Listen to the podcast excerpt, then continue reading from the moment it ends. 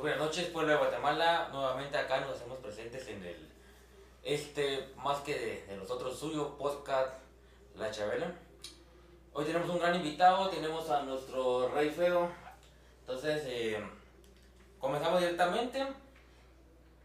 Chivalbao, ¿qué es lo que te motivó a pertenecer o a integrarte a los Reyes Feos?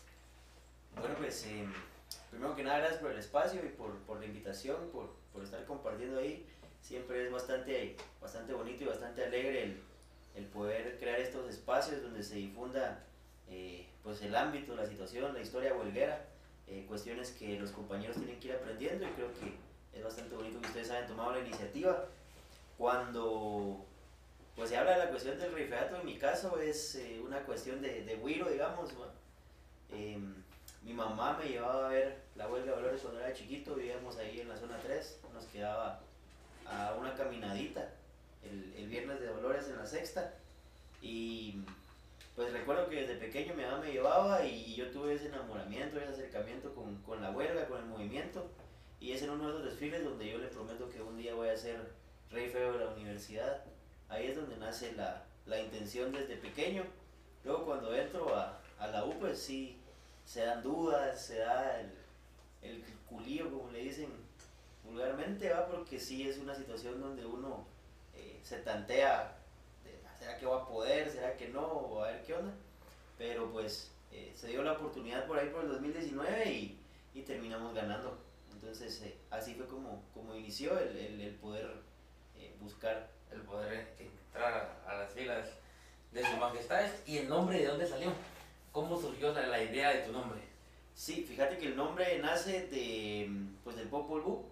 El Popol Vuh fue el primer libro que yo leía, eso de los 12, 13 años. Eh, obviamente, pues, antes había leído otras cuestiones, pero por lo regular, en el sistema educativo guatemalteco tenemos la noción de que, puta, uno lo obligan a leer, ¿va? o leer es castigo, ¿va? Uno hace un cagadal y, ah, va a leer. Entonces uno, eh, es complicado que los patólogos generen el hábito de lectura. Entonces yo digo que es el primer libro que leí porque fue el primer libro que leí porque, porque quería, no porque me estaban obligando. Fue un libro que me regaló mi abuelo y me, me agradó bastante la idea de, del planteamiento del inframundo según los mayas en, en, el libro.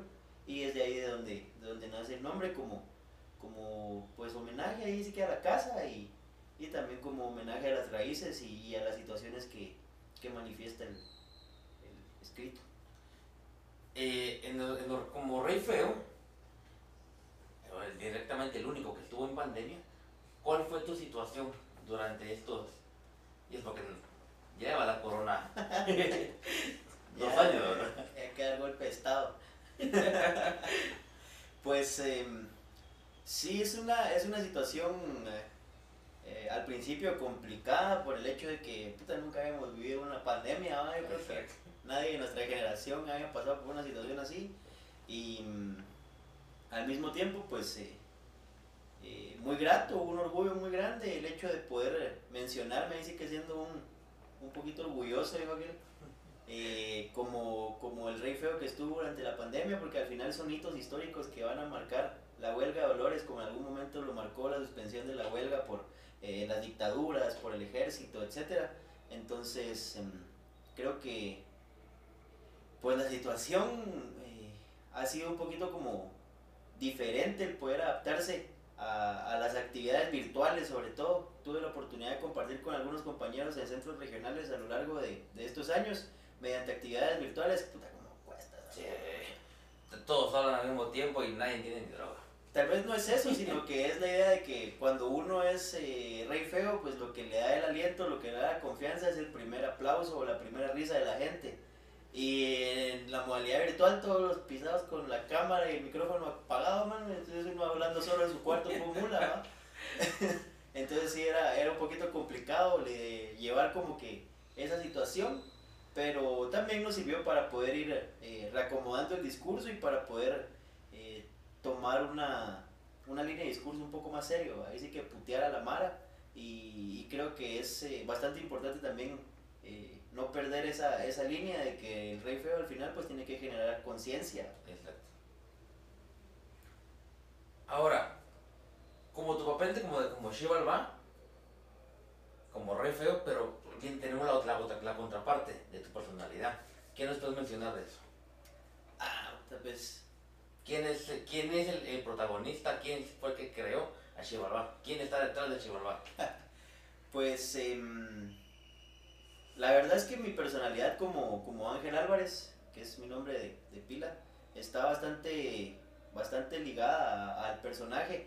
Básicamente siempre tuve la noción y pues lo aprendí de majestades que son muy buenos de que uno como Rey Feo sí presenta un personaje, presenta un vestuario, presenta una línea de discurso marcada por, por lo que ese vestuario por muchas veces dice, pero también la mayoría de Reyes Feos que, que tienden a ser muy buenos son más que personajes, son ellos fingiendo que están en un grupo de cuates chingando en el escenario.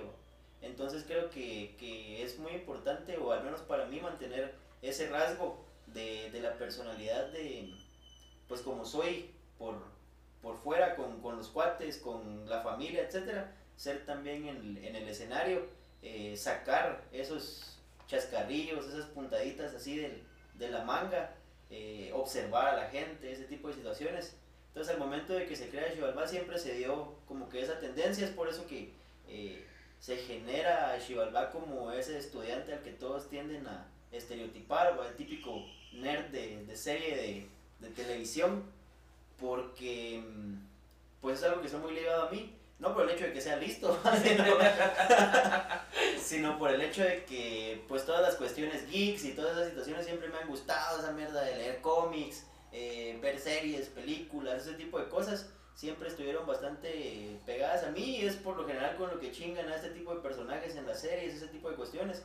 Entonces al momento de, de hablar de mi personalidad, y, como contraparte al personaje creo que no habría una, una contraparte, sino que pues soy yo tratando de, de, hablar las situaciones que, de las que tengo noción en el ámbito nacional y al mismo tiempo pues tratando de darle un poquito de, de sátira y un toquecito de chascarrillos a la gente. ¿Qué nos puedes contar? Eh, ¿Cómo ha sido tu experiencia?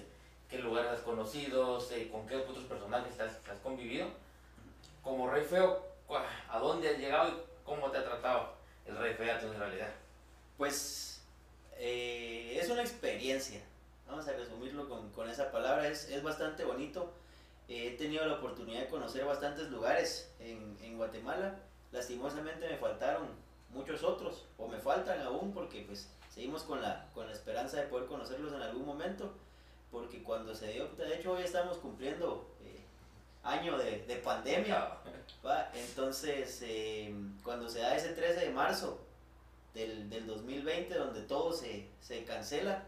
De hecho yo venía regresando de, de Shela y, y, ahí pues eh, ya todo lo que teníamos platicado con los compañeros en otros centros regionales, se, ya no se dio la oportunidad por la situación del país. Tuve la oportunidad de conocer eh, Shela, tuve la oportunidad de conocer Coan, tuve la oportunidad de compartir con los compañeros del Kunsuroca allá en Mazate, tuve la oportunidad de ir al Kunsurori con los compañeros de, de Jalapa. Entonces, eh, sin lugar a duda creo que el trato que le dan a uno es, es un trato sorprendente, la verdad son, son personas increíbles, son lugares donde, donde la huelga de valores mantiene una mística muy fuerte y creo que es importante mencionarlo también que los centros regionales han ido fortaleciendo su huelga de valores y la han mantenido siempre en alto y, al final del día pues eso es, es lo más importante, ¿no? la preservación del movimiento, el hecho de poder compartir todos como huelgueros, sobre todo ahora que se dio la creación de un honorable nacional, creo que es importantísimo mencionar que el mantener esa unión con los centros regionales y no, eh, pues ya soltar un poquito esa idea de que, de que solo la central y solo la central, creo que, que es una situación que va a ayudar mucho al movimiento huelguero en, en, este, en este año específicamente, que tenemos bastante trabajo que hacer todos.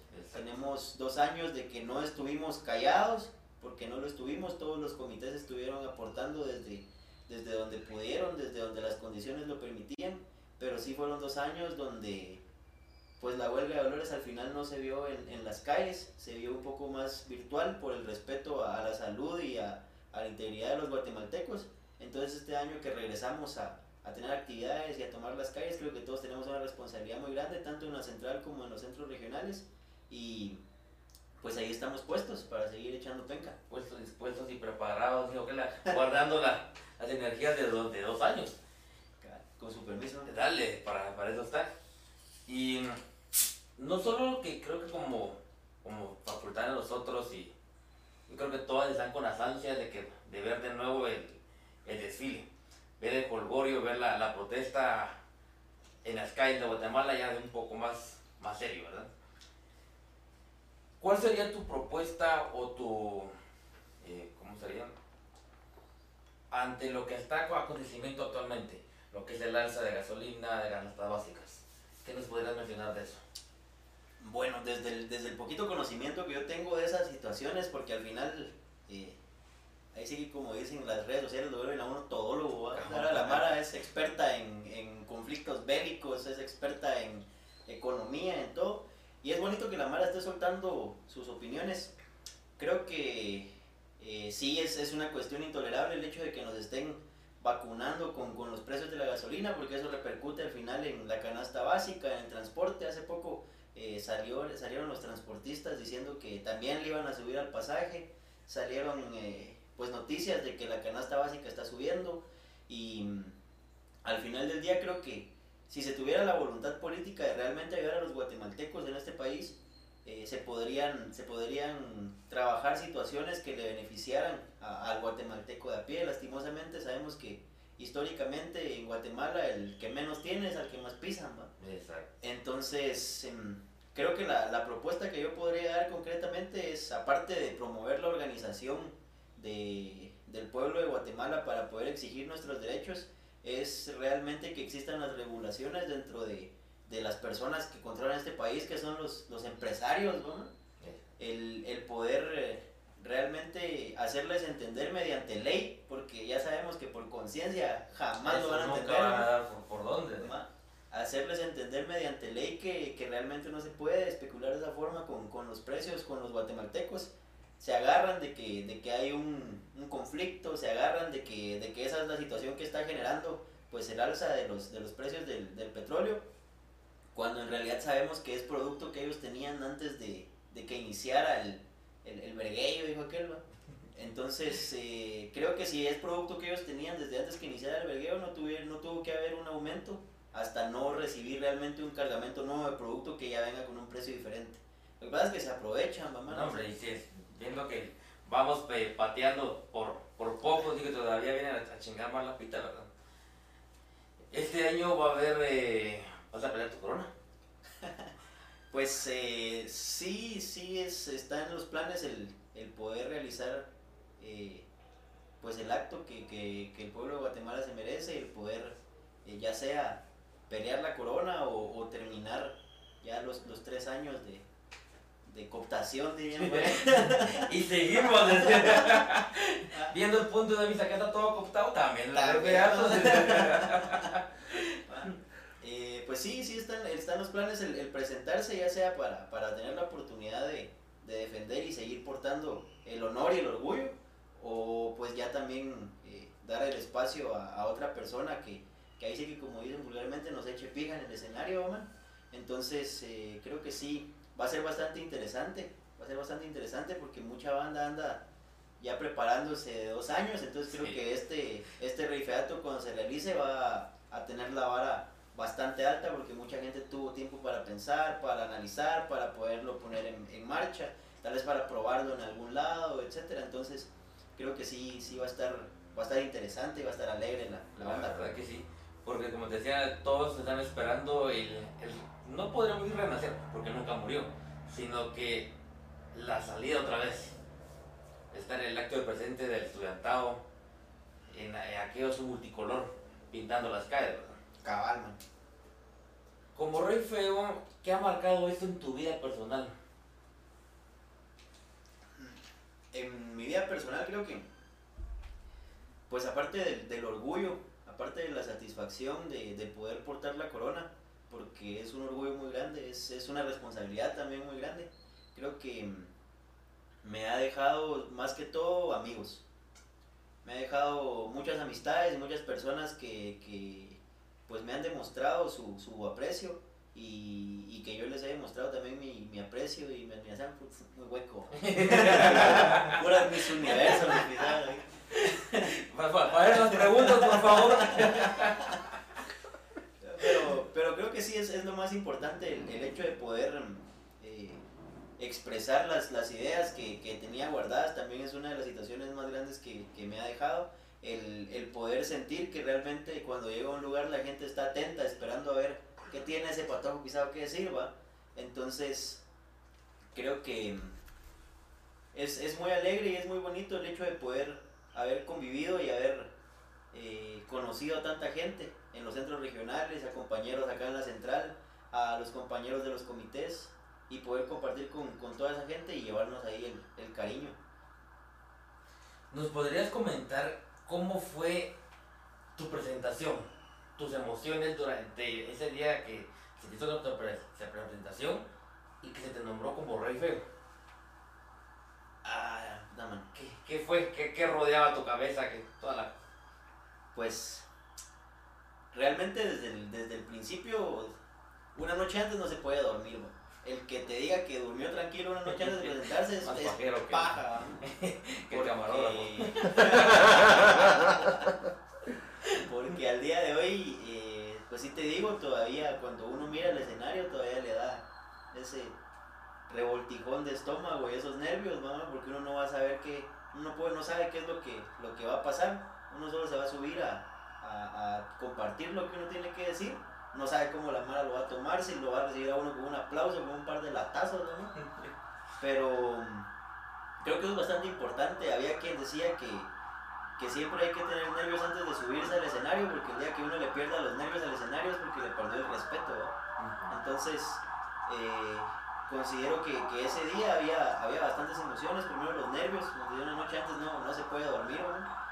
Te levantás temprano, salís de tu casa y venís pensando, puta, tal vez imaginándote que más tarde te van a estar sacando la madre o te van a estar bajando, porque es, es complicado.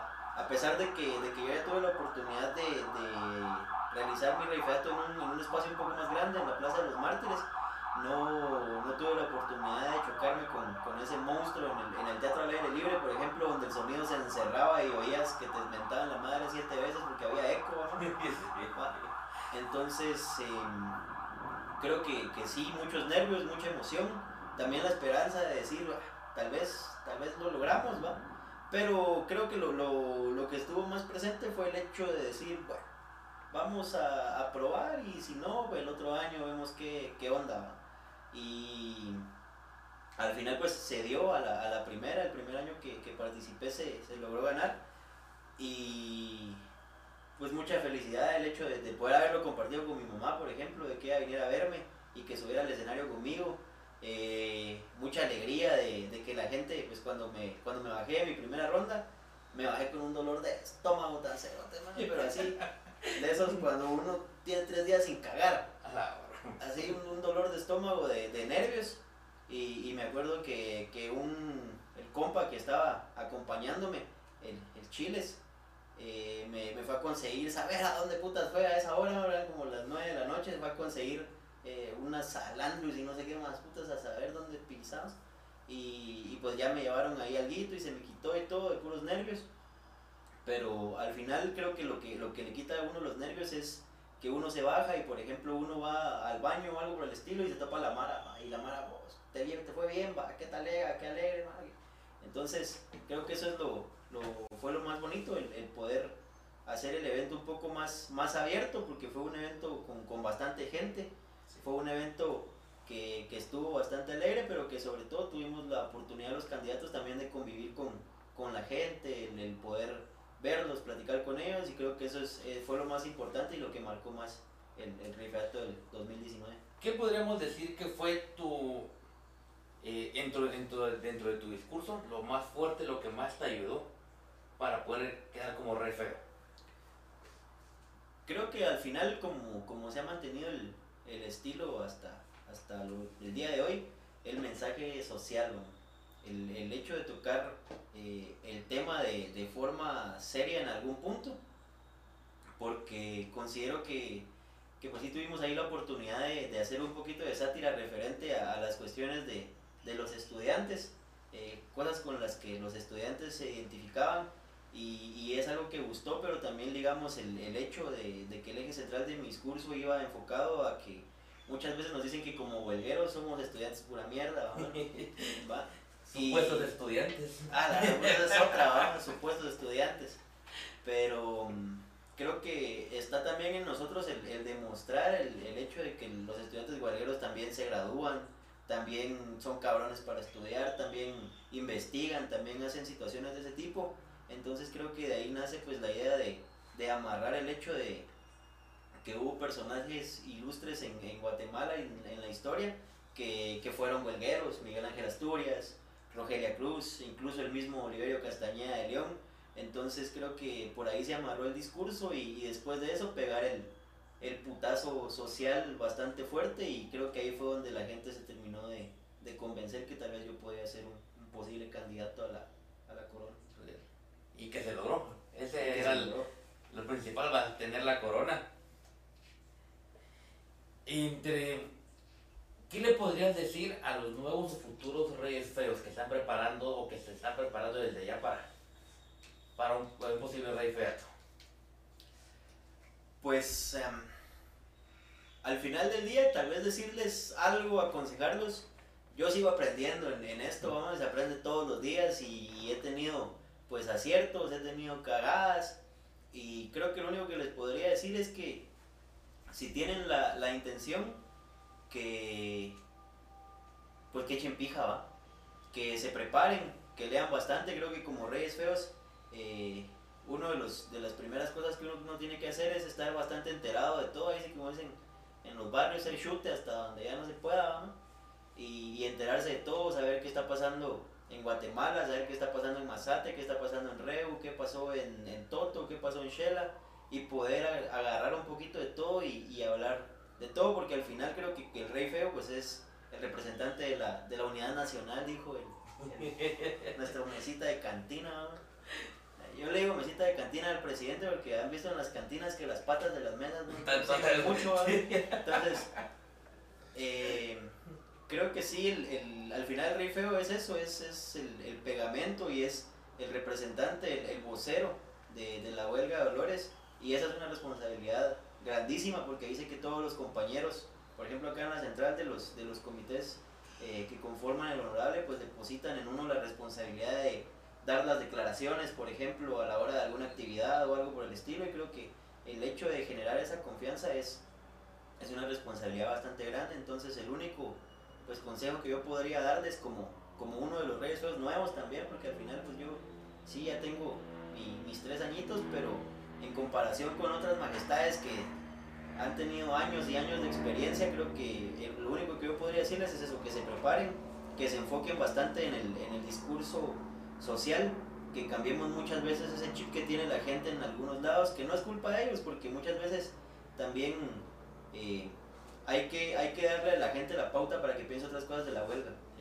Y por lo general tenemos la idea de que el rey feo va a ser... Eh, una persona que se va a subir a decir chistes, a decir eh, pija, puta, pusa, y se va a bajar, ¿va? y ya. Cuando en realidad el rey feo tiene la tarea de mensaje social, sí, con el lenguaje coloquial que, que regularmente utiliza el guatemalteco, porque obviamente también pertenecemos al pueblo, pero creo que al final lo más importante es, es el mensaje que uno deja en el escenario y, y ese sería lo, sería lo único que yo podría decirles. Entre tu bueno, tu reinado, tu propuesta para, para candidato a, a, Rey Feo, ¿nos puedes mencionar eh, si tuvieses eh, personas o personajes que influyeron a, a Rey Feo? Pues sí, sí. Eh, como te digo, yo crecí en, en algún momento pues viendo a, a los Reyes Feos. Eh, recuerdo que, que, fui varias veces a, al, al, Teatro al Aire Libre a, a ver elecciones se ponía bastante alegre, yo era un patojo pisado de unos 11, 12 años y mi mamá me llevaba y cuando uno sentía una lata por aquí, ¿va? entonces eh, creo que, que sí se, se, marca la influencia de muchos personajes. Directamente pues tuve la oportunidad de recibir ayuda de, de su majestad Siriaco Sicochingón, eh, Edgar el Cubo Arriola, eh, fue uno de los que pues se presentó conmigo y y me brindó su ayuda, me dio consejos, me brindó apoyo, me dijo todavía antes de, del rey feato que, que echara pija, que yo era tal vez uno de, los que podía pelear la corona y creo que, que fue pues una influencia bastante buena, el hecho de poder eh, entender bastantes cuestiones del rey feato, eh, platicando ahí con, con el cubo, porque pues uno tiene la, la idea, cuando uno es primerizo, yo creo, entonces, pura mamá en el X. cuando uno es primerizo, eh, pues uno tiene la idea de que se va a subir a hacer una especie de obra de teatro y que va a subirse a ser otra persona. Y creo que ahí fue donde se cambió el, el chip y entendí realmente el, el rey feato como tal, donde pues uno tiene esa interacción con la gente y donde se, ahí sí que la, la cuarta pared vale pija, ¿va, Entonces creo que, que, fueron consejos que me ayudaron mucho y, y, concretamente creo que sí fue su majestad Siracos y Cochingón uno de los que, que influyó bastante en, en, mi persona para poder para poder hablando de, hablando de tu carrera ¿qué nos puedes mencionar a, a, las nuevas futuras personas que van a ingresar a tu carrera? ¿Qué, les, consejo les decir?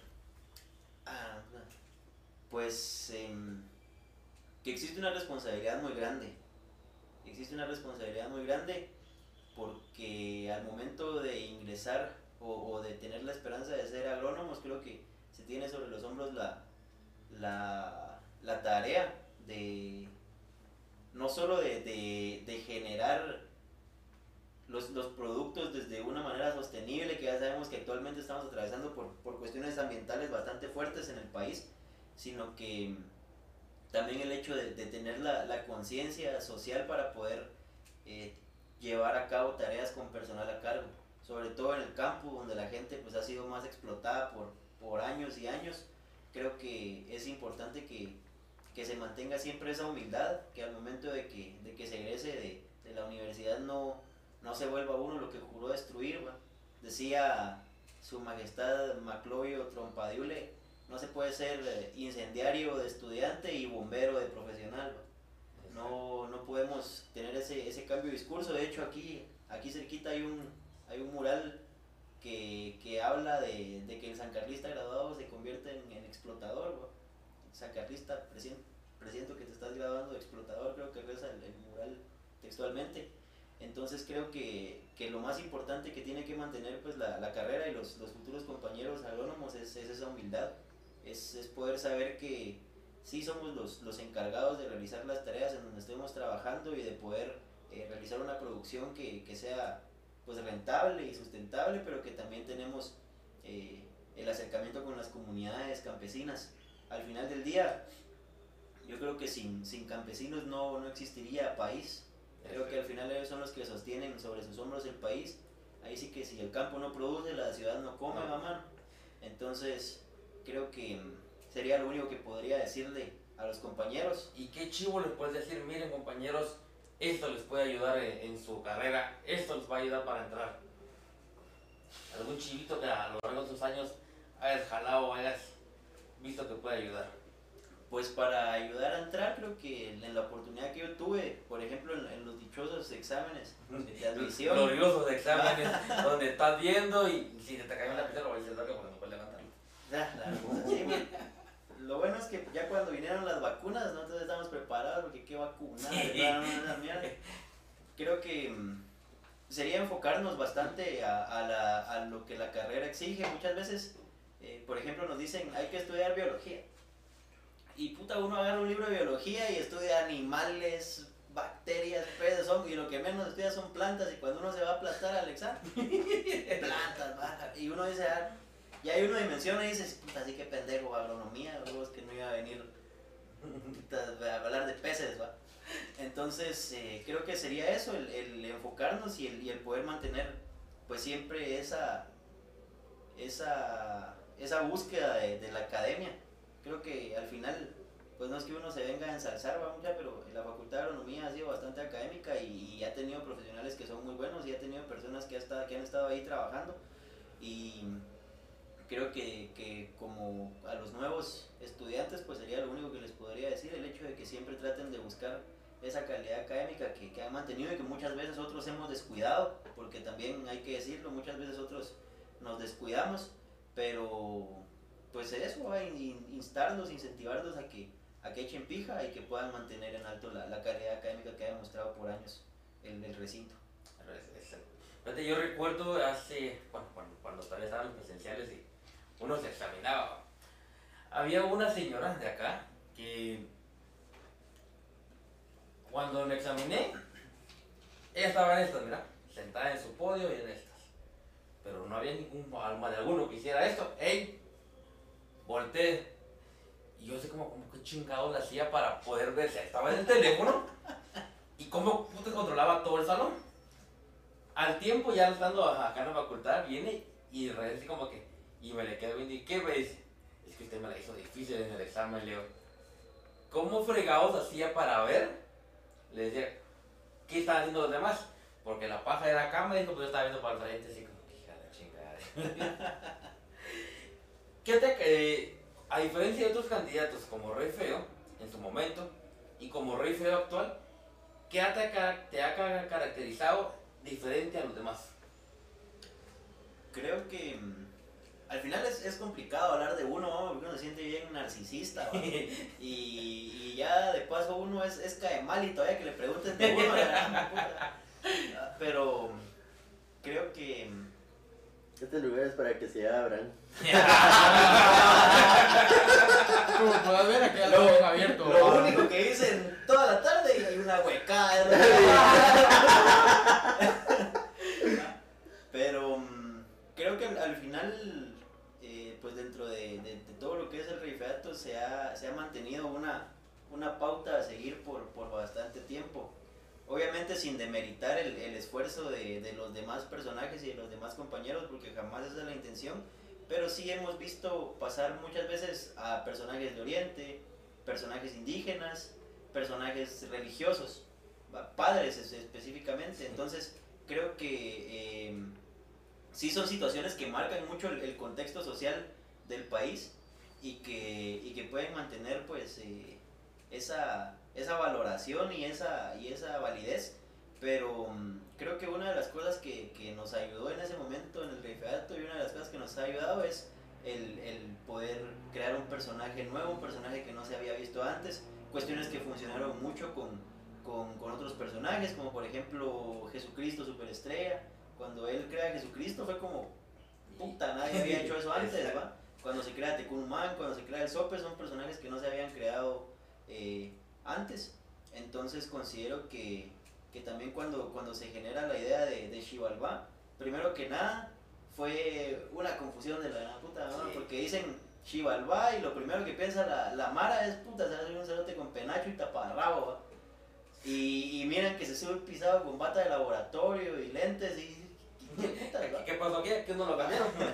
pero, y muchas veces se, se, se ha criticado eso, me han, me han, hecho críticas de que no tengo una definición de personaje como tal, pero pues yo lo único que les respondo es que, que, que analicemos un poco más la, la, idea de que, ¿por qué siempre tenemos que, que mantener un, un pensamiento hasta cierto punto racista, mano, de que, de que si alguien tiene un nombre relacionado con algo maya o indígena, tiene que andar en kaites y y no poder hablar bien o algo por el estilo, ¿va? Entonces son, son situaciones que, que, que, trataron de darse con el personaje. Al final Chivalba es, es, ese estudiante que, que, es cabrón, que es pilas, que se vino de, de provincia y, y, que vino a caer a la capital a, valer verga a estudiar, ¿va?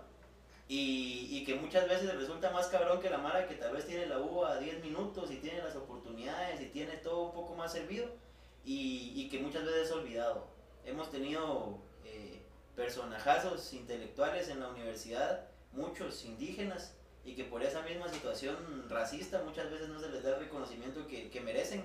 Y, y, eso es lo que trata de, de retratar Xibalbaba, de que no se tiene que, que, asociar ese tipo de situaciones con, con estudiantes que no, que no levantan, que no, que no brillan, dirían los, los patojos de hoy en día.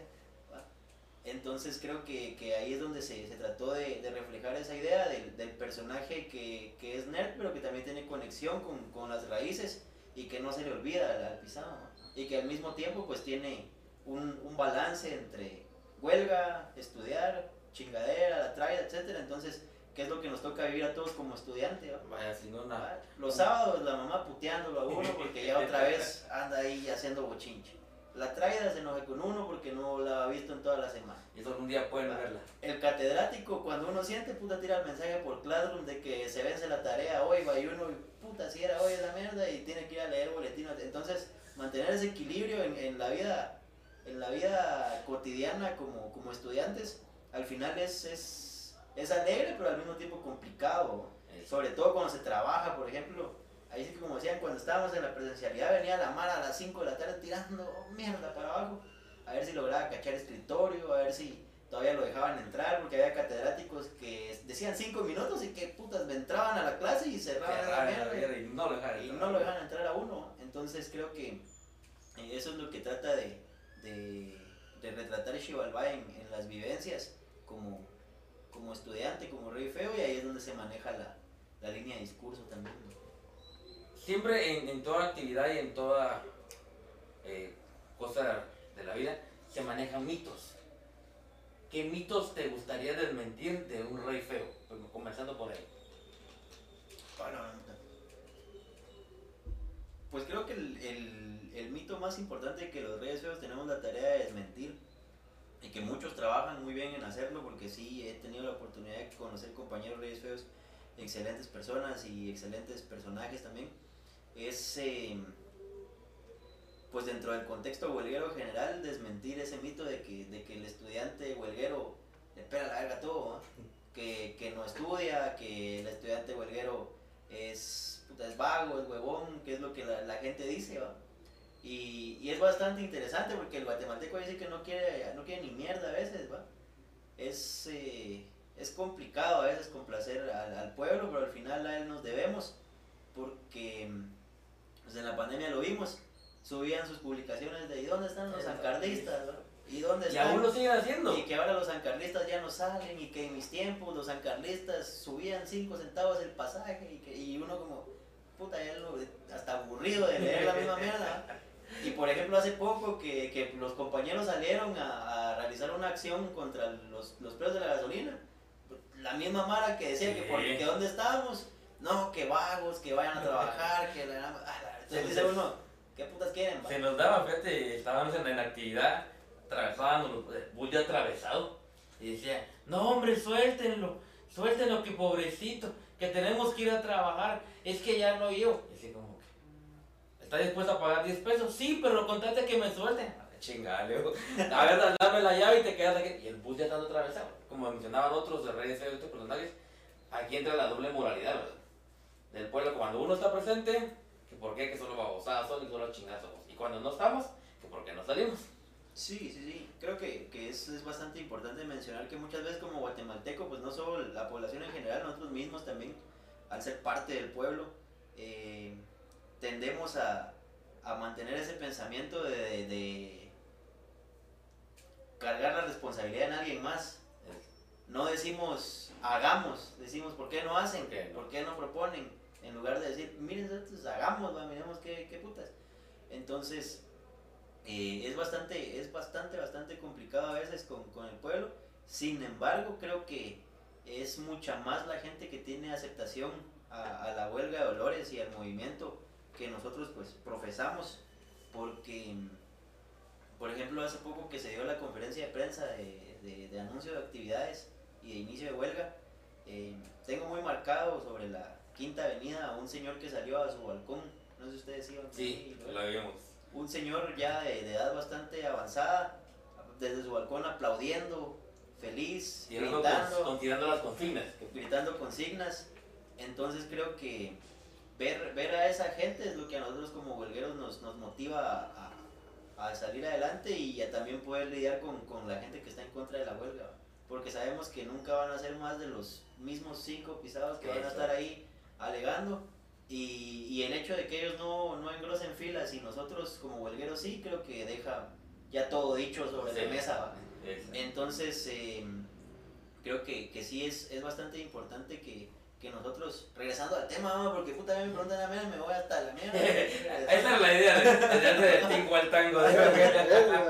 Y pues el, el mito más grande que tenemos que desmentir es eso, de, de, de que, el, de que el huelguero es, es una mala persona, de que el huelguero es una persona violenta, para empezar, de que el huelguero es una persona abusiva, que también en, en algún momento pues sí nos vimos eh, envueltos en la huelga de dolores como una situación donde ya se, se realizaban prácticas y, y cuestiones que ya no eran de estudiantes tampoco, a mano, y que no eran correctas. Entonces, creo que el, el trabajo que se está realizando actualmente con, con todos los comités es, es bastante importante. Creo que solo el, el hecho de ver a los comités de huelga en la calle y no ver ni un solo palo, creo que eso ya habla de un cambio bastante fuerte en la huelga de Dolores y, y son cuestiones que aunque sean pequeñas e insignificantes la gente las nota. Sí. Y la gente, la gente dice, puta, estos pisados ahora ven como la gente, ¿va? Entonces creo que es, es de reconocerles a ustedes también el, el trabajo que están haciendo para desmentir ese tipo de mitos. Ahí sí que el único que, mito que nunca vamos a lograr desmentir es de que somos bolos, ¿va? Porque No, ¿cuándo? ¿A qué horas? ¿va? Entonces creo que sí, eh, es, es el, el mito más importante que como, como huelgueros tenemos que, que desmentir en general y, y trabajar todos juntos. Lo bueno es que ya, ya se empezó, ya se dieron los primeros pasos y vamos encaminados a, a que siga mejorando la huelga y el día de mañana poder decir que quizá no hicimos todos los cambios que hacía falta, pero que participamos en cambios que dieron la pauta para que al final la huelga en, en cierto punto vuelva a brillar ante toda la población y que ya no tengamos ni siquiera esos mismos cinco pisados echando verga. Eh. Que un día se tengan que, que tragar lo que están diciendo ahorita y decir, no, a puta, sí, sí lo están haciendo bien. Y que digan, ahora aquí ando yo. A huevos. Era diferente la cosa. de- y eso lo hemos mencionado, que es muy diferente estar adentro que estar afuera y hablar sin haber participado más de alguna vez. Como agrónomo, ¿existen algunos mitos que te gustaría desmentir o que nos podrías mencionar?